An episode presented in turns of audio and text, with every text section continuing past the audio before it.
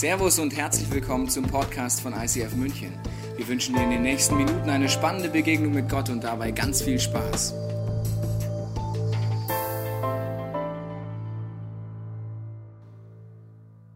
Ich mache Joghurt. Mag noch jemand Joghurt? Ja! Gibt es Joghurt-Fans? Das freut mich sehr schön. Gibt es Joghurt-Fans in ICF Altstadt? Ja, in Augsburg oder Freising. Sehr schön. Hier gibt es Joghurt-Fans. Ich bin ein großer Joghurt-Fan, muss ich euch sagen. Meine Frau kauft Joghurt ein. Wir haben so ein 0-Grad-Fach. Und dann ist, wenn sie frisch einkauft, das Fach voll. Aber es ist ein gewisser Konfliktherd in unserer Ehe. Wenn guter Joghurt da ist, dann esse ich den auf. Ich meine, wofür soll der sonst da sein? Also im 0-Grad-Fach wird der nicht besser, sage ich immer. Ja, gut, okay. Bei Joghurt ist es ja so, dass da Dinge drin sind, die wissen wir vielleicht aus der Werbung mittlerweile auch, das hört sich immer so toll an, das sind die so Bakterienkulturen drin. Wenn ich jetzt fragen, möchte jemand ein bisschen Joghurt? Möchte jemand? Ja gut, hier komm. Erstmal, sehr schön, Lukas. Lass dir schmecken. Also bei Joghurt, wenn man hier fragt, möchte Joghurt, würde jeder Ja sagen. Ich zeige dir jetzt mal kurz, Lukas, was da drin ist und wie es unter dem Mikroskop aussieht. Das ist ganz normale Joghurt, keine Angst. Aber Bakterienkulturen sehen so aus. Lass dir schmecken. Also das sind Bakterienkulturen, die in einem Joghurt drin sind. Das isst du jetzt gerade. Lass dir schmecken. Also, wenn ich jemand fragt, möchte jemand einen Löffel Joghurt sagen? Ah, fast viele ja. Es sei der Lukas, der kennt keine Gescheu, der mag sogar meinen Löffel. Glückwunsch, gell? Ist aber heiliger Speichel, keine Angst. Also, von dem her, aber wenn ich gefragt hätte, möchte jemand einen Löffel Bakterienkultur? Äh, was? Bakterienkultur? Bist du eklig? Was willst du von mir? Nee, will ich nicht. Also Bakterienkulturen sind aber das, was im Joghurt das Gesunde ist. Die sorgen dafür, dass deine Darmflora aufblüht, dass deine Abwehrkräfte zunehmen und so weiter. Aber die Kultur für sich unter Mikroskop sieht so gar nicht attraktiv aus. Und so ist es auch mit den Kulturen, die Gott in der Bibel vorstellt. Heute geht es um die Kultur der Ehre, die nächsten Woche geht es um die Kultur der Ehre. Und Gott stellt viele verschiedene Kulturen vor in der Bibel. Und wenn ich die nur angucke unter Mikroskop, dann denke ich mir, was nochmal soll daran schlau sein, Gott? Zum Beispiel zu ehren. Also, wir sind uns schnell einig, dass andere uns ehren sollten. Das stimmt, das ist göttlich. Ja, also andere sollen mich ehren, das finde ich gut, das ist göttlich. Lass uns das machen. Aber ich andere? Wieso sollte ich das tun? Also, das sieht genauso erstmal eklig aus wie so Bakterienkulturen. Aber Gott ist der Meinung, dass seine Kulturen, es gibt noch viele andere wie Großzügigkeit und so weiter, dass wenn du die lebst, dass du gesund bist, deine Familie gesund wird, deine Firma oder deine Kirche, je nachdem, wie stark wir die göttlichen Kulturen verinnerlichen oder umsetzen. Das Problem ist jetzt an Ehre folgendes dass das äh, teilweise auch skurril besetzt wird und dass unsere Kultur nicht mehr mit göttlicher Kultur übereinstimmt. Zum Beispiel gibt es Ehrenmorde. Leute tun, ihre Ehre ist verletzt. Als ich noch an der Mittelschule Lehrer war, habe ich dann aufgehört, ey, du hast meine Ehre verletzt, oida. Und dann gab es Schlägerei. Also, oder noch krasser, aus irgendwelchen Ehrenvorstellungen Kinder zu verheiraten. Das sind alles wie so pervertierte Vorstellungen von Ehre, die mit göttlicher Ehre gar nichts zu tun haben und auch nicht mit Kultur der Ehre zu tun haben, sondern es ist etwas, wo man genauer hinschauen muss, weil unsere Kultur ist halt oft nicht eine göttliche Kultur. Ist jemand aus Bayern hier oder in anderen Locations? Schön? Ja, gut. Glückwunsch, ist ja nichts Schlimmes, kann man dazu stehen. Ich bin in Franken geboren, ja. Das gehört natürlich laut Oberbayern nicht mit dazu, aber ich muss euch eins sagen, auf dem Landplatte schon. Ich bin auch Bayer, auch wenn ihr es nicht wissen, ich hören wollt und so weiter, ja. Nicht nur Lothar Matthäus kommt aus Franken, auch ich. So. Und in Bayern ist es so, dass Bayern hat gewisse göttliche Aspekte der Kultur, wie jedes Bundesland auch, und wirklich antigöttliche. Also göttlich finde ich zum Beispiel unsere Hymne. Gott mit dir, du Land der Bayern. Ja, ich würde sagen, wenn das die anderen Bundesländer auch singen werden, wären sie wahrscheinlich auch reicher, ja, hätten auch mehr Geld. Gut, ist nur meine Meinung. Oder zum Beispiel der Lehrplan. Im Lehrplan in Bayern steht drin, die Lehrer sollen die Kinder in eine Ehrfurcht vor Gott erziehen. Was für ein cooler Lehrplan in Bayern. Das finde ich sehr göttliche Ansätze, aber dann gibt es Dinge. Wenn du länger in Bayern wohnst, wirst du das kennen, dass Menschen um dich herum und vielleicht du selber Gewohnheiten übernommen hast, wie zum Beispiel wenn jemand etwas Tolles erzählt oder von jemandem erzählt, der etwas Schlimmes erlebt hat, tut man dreimal aus Holz klopfen. Ich habe kein Holz, bis auf meinen Holzkopf. Also dreimal Holz klopfen, schnell, dreimal Holz. Oder sagen, toi, toi, toi. Das ist so die Vorstellung, du erzählst, ja, weißt du, ähm, ja, ich wünsche mir echt, dass wir im Urlaub mal, dass mir mal nichts passiert. Dreimal Holz, toi, toi, toi. Das ist eine Tradition in unserem Bayernland, die kommt, die wahrscheinlichste Erklärung kommt daher, dass früher die Bayern in Holzhütten gelebt haben und man die Vorstellung hatte, dass böse Geister hören, was du sagst. Also wenn zum Beispiel etwas sagst, auf das du dich freust. Zum Beispiel, oh, ich freue mich auf den Abend mit meiner Frau, mal wieder so schöne Zeit zu haben. Dann dachtest du, du musst dafür sorgen, dass es die bösen Geister nicht hören, indem du dreimal auf Holz klopfst. Also, so, ich freue mich so auf den Abend heute mit meiner Frau. Dreimal Holz, toi, toi, toi. Weil ja Geister zeitversetzt hören. Habe ich, was hat er gesagt? Scheiße, zu spät. Ja, nee, also wie soll ich dir sagen, es gibt destruktive Kräfte in Geist und Dimensionen, aber die beeindruckst du niemals durch Aberglaube, indem du dreimal auf Holz klopfst oder toi, toi, Teufel, Teufel, Teufel sagst. Wenn du die Vorstellung hast, indem du den obersten Destruktiven fragst, dass er dir gegen Destruktives hilft. Das funktioniert nicht. Das Einzige, was funktioniert, ist, wenn du Jesus Christus kennenlernst. Wenn du noch nicht kennengelernt hast, heute ist deine Chance. Dass du sagst, Jesus, ist das wirklich möglich, eine lebendige Gottesbeziehung zu erleben? Ist es möglich? dass du der Schöpfer der Welt bist und dass man eine Beziehung haben kann. Und dann wird jeder Aberglaube für dich so etwas, wo du merkst, diese Krücke brauche ich nicht mehr. Irgendwie auf Holz klopfen oder toi, toi, toi, auch in deinem Leben.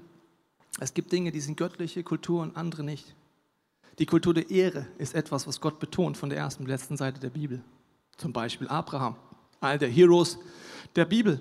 Da heißt es über ihn, und das ist wie ein Schlüssel in seinem Leben, denn er zweifelte nicht an der Verheißung Gottes durch Unglauben, sondern wurde stark im Glauben und gab Gott die Ehre. Aus dem Kontext merkst du, dass Gott ihn segnet und ihm immer mehr anvertraut, weil er Gott ehrte und wusste, wie das geht und Mitmenschen ehrte und die, für die er Verantwortung hatte. Ehre ist wie ein Schlüssel.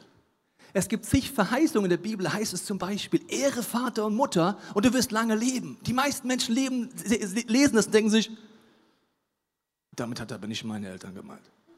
Deine Eltern verstehe ich, deine Eltern sind cool, aber meine Mutter, die kann man nicht ehren, verstehst du? Gott scheint etwas sich vorzustellen, deswegen nehmen wir uns ein paar Wochen Zeit, was wir nicht so schnell auf den ersten Blick vielleicht verstehen oder nachvollziehen können. Und ich wünsche mir, dass wir eine Kirche sind, die stolz ist darauf, dass die göttliche Kultur oft ganz anders ist als der Mainstream dass du im Positiven sagst, diese Kultur der Ehre zum Beispiel, die ich dir heute vorstellen werde, ist gar nicht Mainstream.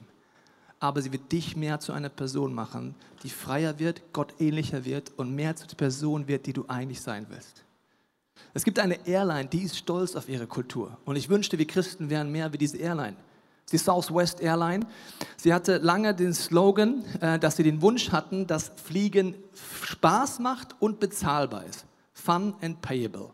Das war der Slogan das war die Kultur. Und die haben ihren Slogan ernst genommen.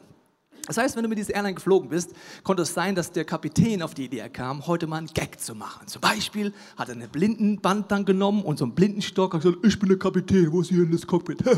ist ein Gag, kommt nicht immer gut an, aber ist lustig. Ja, also so der blinde Kapitän. So. Oder dass der Flugbegleiter sich dachte, Mensch, so diese langweiligen Sicherheitsanweisungen und die Streifen auf dem Boden und dann sind die Türen und dann ist die Weste, hat er das zum Beispiel gerappt, ja, so. Hier ist die Story von der Notausgang oder wie auch immer, ja, also er hat es gerappt, ja. Und dann gibt es die legendäre Geschichte, dass eine Frau einen Beschwerdebrief geschrieben hat an Southwest Airlines, an den Vorstand. Und es stand ungefähr so drin, ja, sehr geehrte Damen und Herren, ich finde es unmöglich, dass sie mit dem Bereich Sicherheit Spaß machen. Das ist nicht zum Spaßen, dieses Thema. Und ich habe mich da auch, äh, was auch immer, ich finde das einfach nicht gut. Ich nenne sie mal Frau Schmidt. Freundliche Grüßen, Frau Schmidt. So, wahrscheinlich war sie Deutsche. Okay, jedenfalls kommt dann die Situation, dass normalerweise ein Unternehmen zurückschreibt und der Vorstandsvorsitzende unterschreibt. Normalerweise müsste man sowas erwarten. Sehr geehrte Frau Schmidt, es tut uns sehr leid, dass Sie so eine schlechte Erfahrung hatten mit unserer Airline. Wir haben Ihnen ein paar Freitickets beigelegt, um Ihnen Sie ein bisschen gnädig zu stimmen. Und wir hoffen, dass Sie auch in Zukunft Southwest Airlines wählen werden bei Ihrem nächsten Flug. Mit freundlichen Grüßen, der Vorstand. So. Das würde eine Airline machen, die ihre Kultur nicht gut findet. Die würde sich dafür entschuldigen, wie ein Christ, der sich dafür entschuldigt, dass er vielleicht seine Beziehung anders lebt oder im Bereich Sexualität, Identität andere Meinung hat. Nein, Southwest Airlines ist stolz auf ihre Kultur. Und es gibt eine Antwort, die ist weltweit legendär geworden, vom Vorstandsvorsitzenden unterschrieben und da steht, sehr geehrte Frau Schmidt und dann stehen nur vier Wörter da. We will miss you. Wir werden Sie vermissen. Mit freundlichen Grüßen der Vorstandsvorsitzende von Southwest Airlines. Die sind stolz auf ihre Kultur und sagen, es macht Fun und es ist bezahlbar mit uns zu fliegen. Es gibt zig andere Airlines, wo du hingehen kannst, wenn du das nicht willst. Mein Traum ist, dass wir eine Church sehen, die genauso mit göttlichen Werten umgeht, mit göttlichen Kulturen umgeht. Und gerade bei der Ehre ist es dramatisch. Weil Gott sagt, deine Herzenseinstellung auch beim Ehren oder wie du Gott gegenüber umgehst, hat krasse Konsequenzen. Es gibt die Szene, wo das Volk Israel von Gott die, Verheißung kriegt, wisst ihr was, ich hole euch aus der Sklaverei raus und führe euch ins verheißene Land.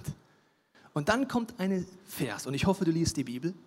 Aber wenn du die liest, müsste da jede Alarmanlage deines Geistes und deiner Seele angehen wie eine Alarmsirene, so, wuh, wuh, wuh. Achtung, das will ich nicht erleben, was Gott da hier gerade sagt. Weißt du, was er sagt? Er sagt, Jungs, Mädels, eigentlich wollte ich mit euch den direkten Weg von Ägypten ins verheißene Land wählen. Das wären circa drei Wochen gewesen. Directly, Shortcut, direkt ins verheißene Land. Aber aufgrund eurer Herzenseinstellung und weil ihr euch geweigert habt, Gott zu ehren und als Chef anzuerkennen, habe ich euch 40 Jahre, das ist länger als drei Wochen, 40 Jahre im Kreis laufen lassen. Das möchte ich nicht in meinem Leben erleben. Ich möchte ein Leben leben, wo Gott sagt, diese Einstellung, die Haltung von Tobias ist eine göttliche Einstellung. Ich kann mit ihm Shortcuts gehen. Und stell dir mal vor, 40 Jahre im Kreis, wie ätzend ist das denn? Wenn die Google Earth gehabt hätten, dann wären sie richtig frustriert gewesen, ja? Weil du gehst so im Kreis und dann denkst du, wow, wir kommen näher, wenn da das verheißene Land ist, okay? Wow, wir kommen näher. Gleich sind wir da, noch 10 Meter. Oh, wir gehen irgendwie wieder, oh, äh, äh, irgendwie sind wir jetzt wieder weit weg. Und das 40 Jahre lang. Gott sagt, deine Herzenseinstellung, deine Haltung, göttliche Prinzipien zu leben und auch zu ehren, ist ein Schlüssel, wie schnell er dich mehr in Autorität oder ins verheißene Land führt. Und deswegen habe ich dir was mitgebracht. Die meisten von euch werden es nicht sexy finden. Ich mache es trotzdem mit euch. Müssen wir durch. Ich habe euch etwas mitgebracht, ich nenne es liebevoll das Dreieck. Sehr kreativ von meiner Seite, danke, ja, sehr schön. Das Dreieck nenne ich das. Und das Dreieck ist äh, in jeder Firma so, das ist in jeder Kirche so und auch in Familien so. Es gibt immer irgendeine Form von Hierarchie. Und ich weiß nicht, wo du dich befindest, aber ich mache es mal am Beispiel Kirche. Es gibt auf der einen Seite die Gesellschaft, das ist jeder, der in München lebt oder in Freising oder in Augsburg oder um München herum, für uns gesehen. Dann gibt es die Kirche, das sind Menschen wie du, die heute in den Gottesdienst gehen, vielleicht regelmäßig, vielleicht unregelmäßig. Und dann gibt es Mitarbeiter. Das sind Leute, die sagen, ich übernehme Verantwortung ehrenamtlich für andere Menschen. Das sind für mich Helden dieser Kirche.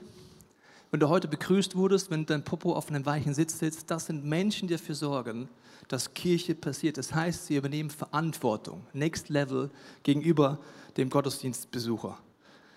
Dann kommen ehrenamtliche Leiter. Das sind unsere Small Group Leiter und Teamleiter. Das sind Menschen, die sagen, ich übernehme noch mehr Verantwortung für Menschen, für mein Team. Und das sind Menschen wie zum Beispiel der Dani, der jetzt hinter der Bühne ist und nichts davon weiß. Dani lebt der Worship-Leiter, komm mal nach vorne. Und Maike, komm auch mal nach vorne hier zu mir, die weiß auch nichts davon. Kommt mal zu mir. Jetzt kommt raus, ob der Worship-Leiter mir zuhört hinter der Bühne oder nicht, je nachdem, ob er kommt oder nicht. Ja, da ist er. Beim Punkt Leiter möchte ich an euch beiden der Kirche etwas erklären. Die beiden sind für mich, geh mal zu deiner Frau, genau. ihr seid äh, für mich äh, einfach Leiter in dieser Kirche, die zwei Jahre lang das umgesetzt haben, dass ihr Verantwortung übernommen habt, im Worship, aber auch in anderen Bereichen. Ihr habt zwei Jahre treu Gott euer Herz zur Verfügung gestellt und jetzt werdet ihr nach Lörrach ziehen und eine Church anfangen, eine ICF Church. Und deswegen haben wir natürlich heute ein lachendes und ein weinendes Auge, weil wir sehr dankbar sind für alles, was ihr investiert habt, aber wir wissen auch, dass Großes vor euch ist und euer Herz und eure Einstellung ist das, was ich in euch sehe, was ich versuche in dieser Predigt heute zu erklären. Und deswegen weiß ich, dass Gott Großes mit euch vorhat. Nicht, weil ihr Menschen seid, die sagt, wir können alles, wir wissen alles, sondern weil ihr sagt, ihr braucht diesen Jesus und ihr geht vorwärts. Und deswegen ist das euer Dankesapplaus für zwei Jahre treuer Invest in unserer Kirche.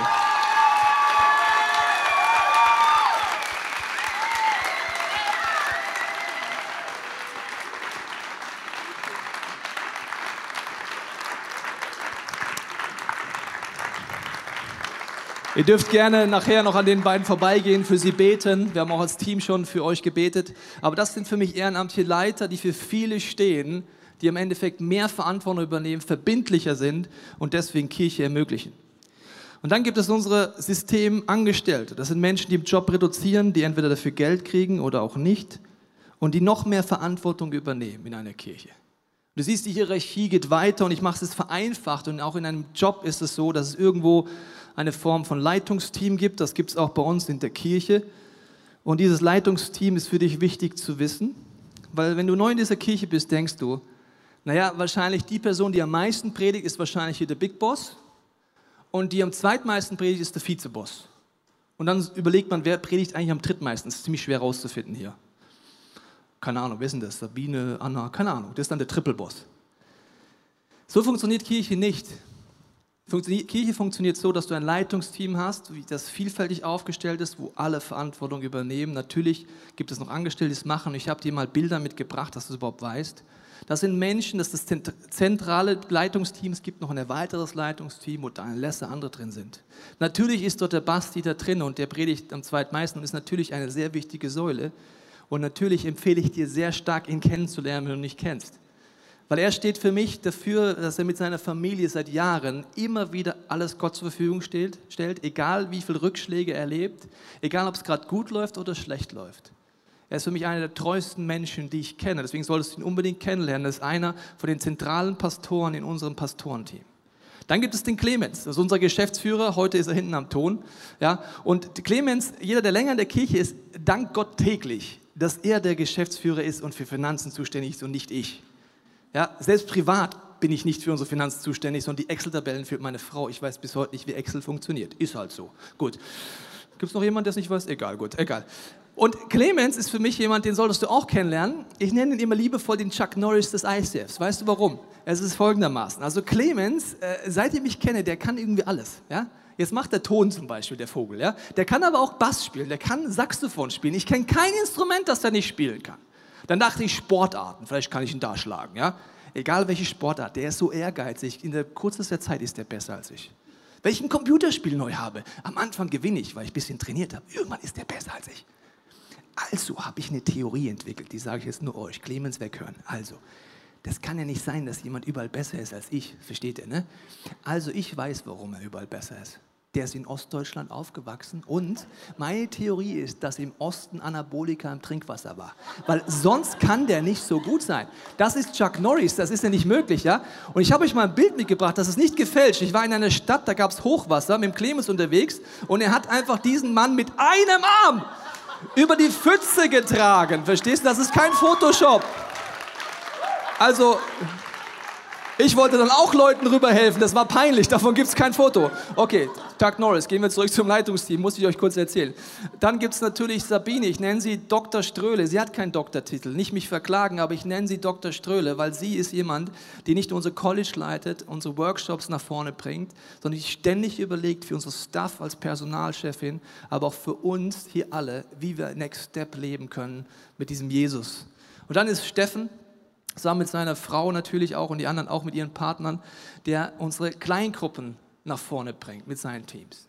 Viele Leute sagen, ist die Kirche jetzt die Lösung, dass sie klein ist, wie so eine Hauskirche oder groß? Ich sage dir, in der Postgeschichte steht, beides ist wichtig. Steffen mit seinen Teams sorgt dafür, dass Kleingruppen entstehen und dass Hauskirchen entstehen. Und dann ist Silas the Cap Ulrich, wie ich ihn gerne nenne, weil er hat immer eine stylische Cap auf. Muss man ganz ehrlich sagen. Und ich bin auch ein bisschen neidisch drauf, was es alles für Caps gibt. Und das ist unser Jugendpastor, zuständig für Kinder und für Jugend. Und übrigens, unser Youth Pastor hat letzten Freitag standesamtlich geheiratet. Das ist ja mal wirklich der Knaller. Und was ich an ihm mag ist, er lebt straight mit Jesus und hat mir gesagt, Tobias, das war wie das Warm-up am Freitag, das ist wie wenn man ein Haus unterschreibt, dass man es kauft einziehen tue ich nächsten Samstag bei der kirchlichen. Und dann hatte ich ein Bild vor Augen, habe gedacht, danke Silas, aber schön. Gut, das ist das Leitungsteam, das ist das Pastorenteam. Und dann musst du wissen, gemeinsam bringen wir diese Kirche nach vorne und jetzt wird es relativ einfach, weil jedes Team hat einen Leiter. Jede Firma hat einen CEO. Natürlich haben wir auch sowas als Kirche wie ein Aufsichtsrat und so weiter. Aber es gibt jemand, das bin ich, der leitet das Leitungsteam. Und dann gibt es the one and only Big Boss, übrigens auch in deiner Firma, und das ist Gott, das ist Jesus. Und diese Hierarchie, wenn man die anguckt und göttliche Prinzipien nicht versteht, denkt man, ah, da oben müsste man sein. dann bist du wer, verstehst du? Oben Boss. Ich Boss, du nix. Also da, verstehst du, dann hast du es geschafft. Göttliche Kultur lebt davon, dass du die Bibel aufschlägst und schaust, was Jesus vorlebt. Jesus sagt, wenn du der Erste sein willst, sollst du der Diener von allen werden. What? Vielleicht bleibe ich doch da unten. Er sagt, dass niemand mehr Liebe hat, als sein Leben zu geben für die, die er Verantwortung hat. Na, vielleicht bleibe ich doch in der Gesellschaft. Also die göttliche Kultur ist so anders, als wir sie kennen oder sie uns vorstellen, weil die göttliche Kultur ist die, dass wenn du Verantwortung hast in der Firma, in der Familie, egal wo, ist deine Aufgabe, Menschen auszurüsten, ihnen zu dienen und sie freizusetzen. Das ist die Aufgabe von einer Führungskraft, die göttliche Prinzipien ist. Wenn du jemand hast, der für dich Verantwortung hat, in der Firma, zu Hause, egal wo, ist das Prinzip zu ehren, für die zu beten, die für mich Verantwortung haben. Und das gilt auch übrigens für Eltern. Wenn du schlau bist, fang an, für deine Eltern zu beten, ich sag's dir. Für die zu ehren und für sie zu beten und für sie da zu sein. Und das ist ein Prinzip, das zieht sich durch, durch die Bibel. Das Krasse ist, je mehr Verantwortung du hast, desto weniger persönliche Rechte hast du. Wusstest du das? Ist übrigens auch in der Firma so. Es gibt so ein Level an Verantwortung, den nenne ich immer, ab dann bist du Eigentum der Firma. Da kriegst du zwar mehr Geld, aber bei deinem Vertrag erwartet man von dir, dass du der Firma gehörst. Das heißt, wenn du im Urlaub bist, ist mir egal, ob du zwei Wochen Urlaub machst, wenn es ein Problem ist, bist du da, weil du gehörst der Firma. Du bist eine Führungskraft ab einem bestimmten Level.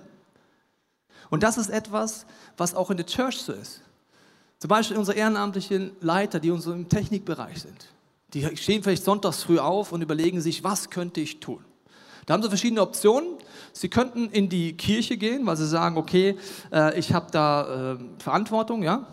Oder dann kriegen sie eine SMS, Sonntag früh. Hey, hast du Lust zu grillen? Heute ist super Wetter.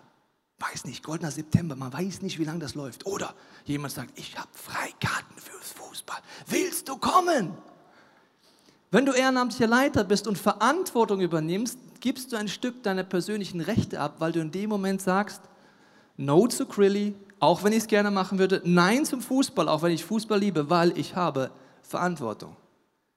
Es gibt viele Sonntage, da stehe ich auf und hätte zwei, drei bessere Ideen, als viermal hier unten in dem Kellerloch zu sein und die Sonne nicht zu sehen.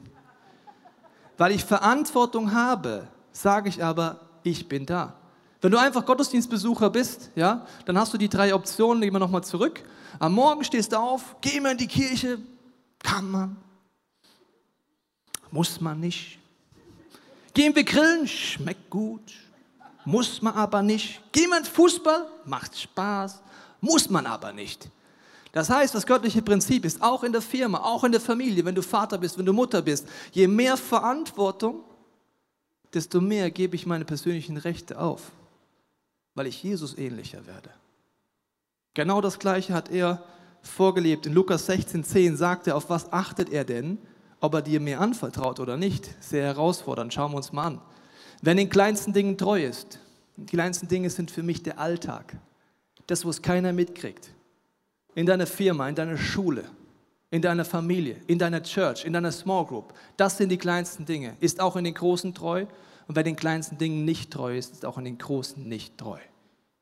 Jesus möchte dieses System nutzen, dass wir ihm ähnlicher werden.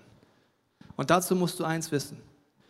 Das hier ist kein One-Way-Idee. Das heißt, also, meine Aufgabe ist, nach oben zu ehren, aber die oben sind, müssen ja nicht ehren. Das nennt die Bibel wie eine 360-Grad-Idee. Natürlich ehre ich als Leiter mein Team. Genauso wie Jesus es vorlebt. Er ehrt seine Jünger, indem er ihnen die Füße wäscht und er ehrt seinen Vater, indem er ihn worshipt. Das ist in beide Richtungen. Ausrüsten, dienen, freisetzen. Auch das ist in beide Richtungen. Zum Beispiel bist du in einer Small Group und du merkst, dass dein Leiter vielleicht irgendeinen Mangel hat oder zum Beispiel verpeilt ist. Und du denkst dir, ich bin mal gespannt, ob er heute dran denkt, die nächste Small Group zu organisieren. Er wird es bestimmt nicht machen. So, okay. 360 Grad heißt, egal ob er dein Leiter ist oder nicht, du dienst ihm, du rüstest ihn aus und du setzt ihn frei, indem du deine Gabe ihm zur Verfügung stellst. Übrigens auch bei deinem Stinkstiefelchef in der Firma. Das ist ein göttliches Prinzip. Und ich möchte dir jetzt zeigen, dass es eine Hinweis gibt von Gott, auf das er achtet und was die Herzenseinstellung, egal wo du gerade bist, in der Church, privat, egal wo, wo Gott darauf achtet. Und ich empfehle dir jetzt Folgendes. Es gibt jetzt nur zwei Möglichkeiten am Punkt dieser Predigt. Entweder du hältst dir die Ohren und die Augen zu, oder du wirst eines Tages vor Gott nicht sagen können, wusste ich nicht, Gott. Also jetzt gibt es nur zwei Möglichkeiten. Du musst jetzt entscheiden. Ohren und Augen zu, und dann so, wusste ich nicht. Wenn du sie auflässt und deine Ohren auflässt, zeige ich dir jetzt ein Prinzip. Das ist simpel, revolutionär und challenging in einem. Achtung. Ich sehe ein paar gucken noch, bin ich motiviert. Okay. Behandelt eure Mitmenschen in allem. Das ist wie beim Döner, mit allem, mit Scharf, mit Zwiebeln, also mit allem, in allem, so wie ihr selbst von ihnen behandelt werden wollt. Das ist es, was das Gesetz und die Propheten fordern. Ich soll andere so behandeln, wie ich behandelt werden will? Eigentlich sehr simpel. Machen wir mal ein Beispiel. Ja? An dieser Pyramide, egal wo du bist, Job, Privat, Kirche.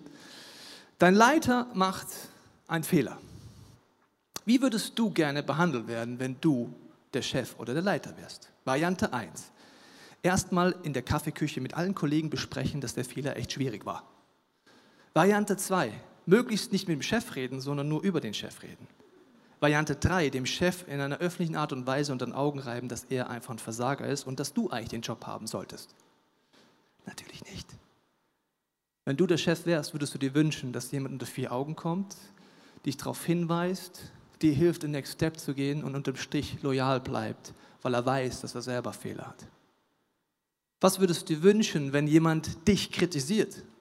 Oder wenn du jemanden kritisierst. Natürlich wünschst du dir es auf eine Art und Weise zu machen, wo derjenige dir vergibt, den neuen Start ermöglicht, wo Gnade vor Recht ergehen lässt, wo Barmherzigkeit ist. Das alles wünsche ich mir für mich natürlich. Aber warum auch immer, behandeln wir andere Leute nicht so. Unsere Leiter, unsere Pastoren, unsere Chefs, unsere Eltern, egal wen, behandeln wir nicht so. Warum? Weil wir hier drin nicht frei sind und es deswegen oft nicht können. Zum Beispiel, wenn du in einer Beziehung bist und Pornografie konsumierst, weißt du, dass du damit deinen Partner nicht ehrst. Du kannst dich rausreden mit machen alle und Zeitgeist, aber du weißt, du ehrst deinen Partner nicht und du weißt, wenn du dieses Prinzip anwendest, dass du deine Frau auf eine Art behandelst, wie du nicht behandelt werden willst. Kein Mann kann mir erzählen, ich fände es gut, wenn meine Frau sich an maximal vielen anderen Männern aufgeilen würde, mich immer zu vergleichen würde und deswegen sexuell dauerhaft frustriert von mir wäre, weil es bessere Männer gibt als mich. Das fände ich gut. So sollte sie mich behandeln.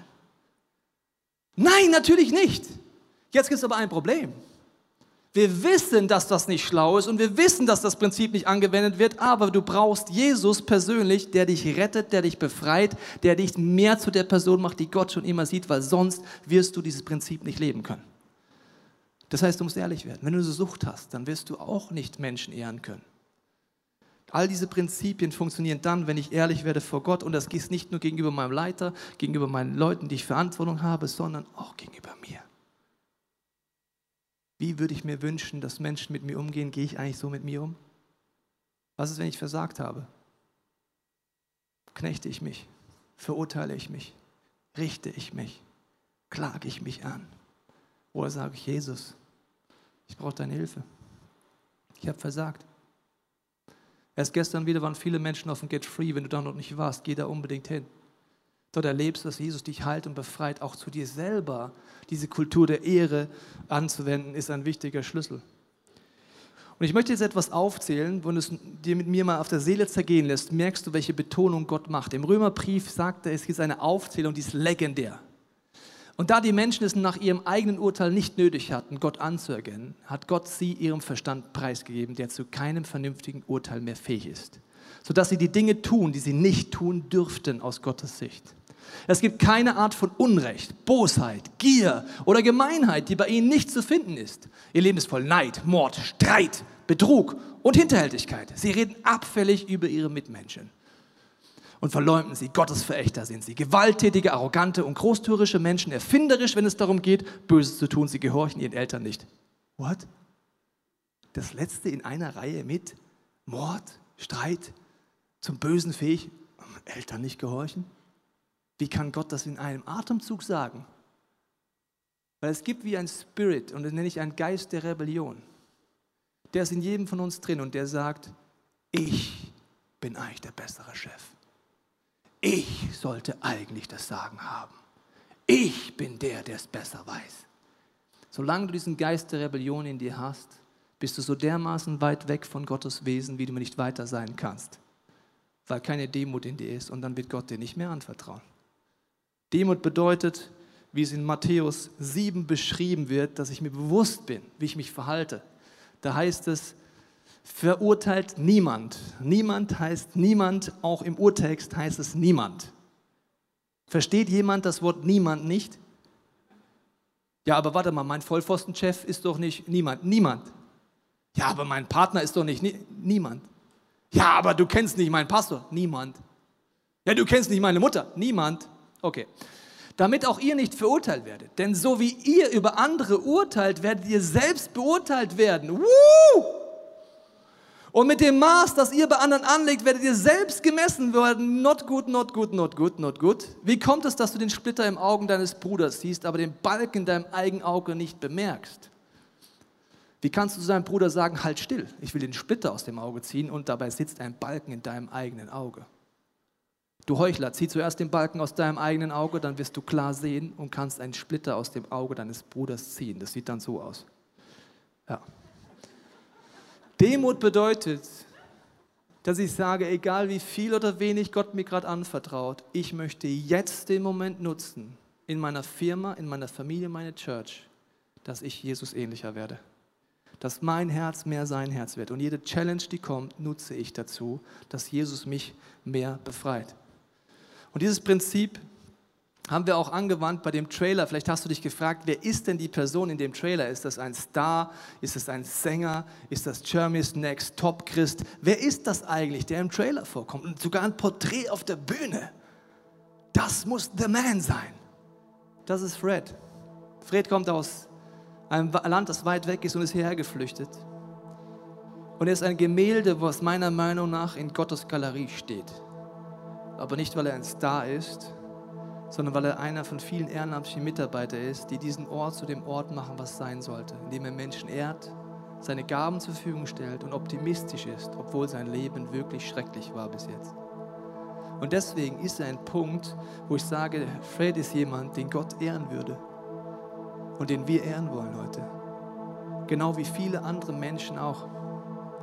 Dieses ganze Prinzip funktioniert aber nur, wenn du eine Beziehung zum obersten Chef hast.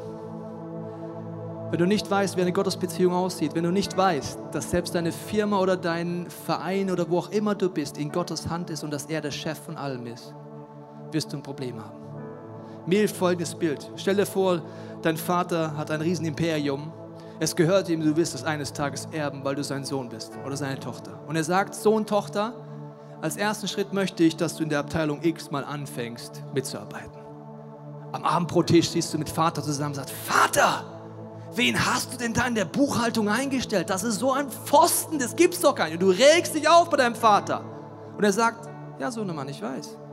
Er hat aber auch viele Stärken und ich möchte gern, dass du es aushältst und dran bleibst. Okay, Vater, ich bleibe noch dran.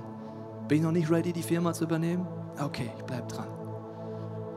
Du hast die Chance, zu Gott zu gehen, mit deinen innerlichen Unfreiheiten, mit dem, was dich aufregt und seine Perspektive wieder abzuholen für dich für Menschen, die dir anvertraut sind, für Menschen, die Verantwortung für dich haben und neu durchzustarten.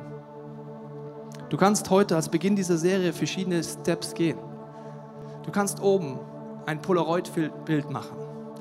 In diesem Polaroid-Bild so etwas wie der Fred machen und sagen, es gibt Menschen in der Umgebung, wo du Danke sagen möchtest oder sie wertschätzen möchtest. Ich habe auch ein Polaroid-Bild vorher machen lassen und das ist von diesen zwei Menschen. Das ist die Tina und der Markus. Der Markus sitzt auch da vorne in der ersten Reihe. Und ich sage euch, was ich an den beiden genial finde und was für mich auf ihrem Foto steht.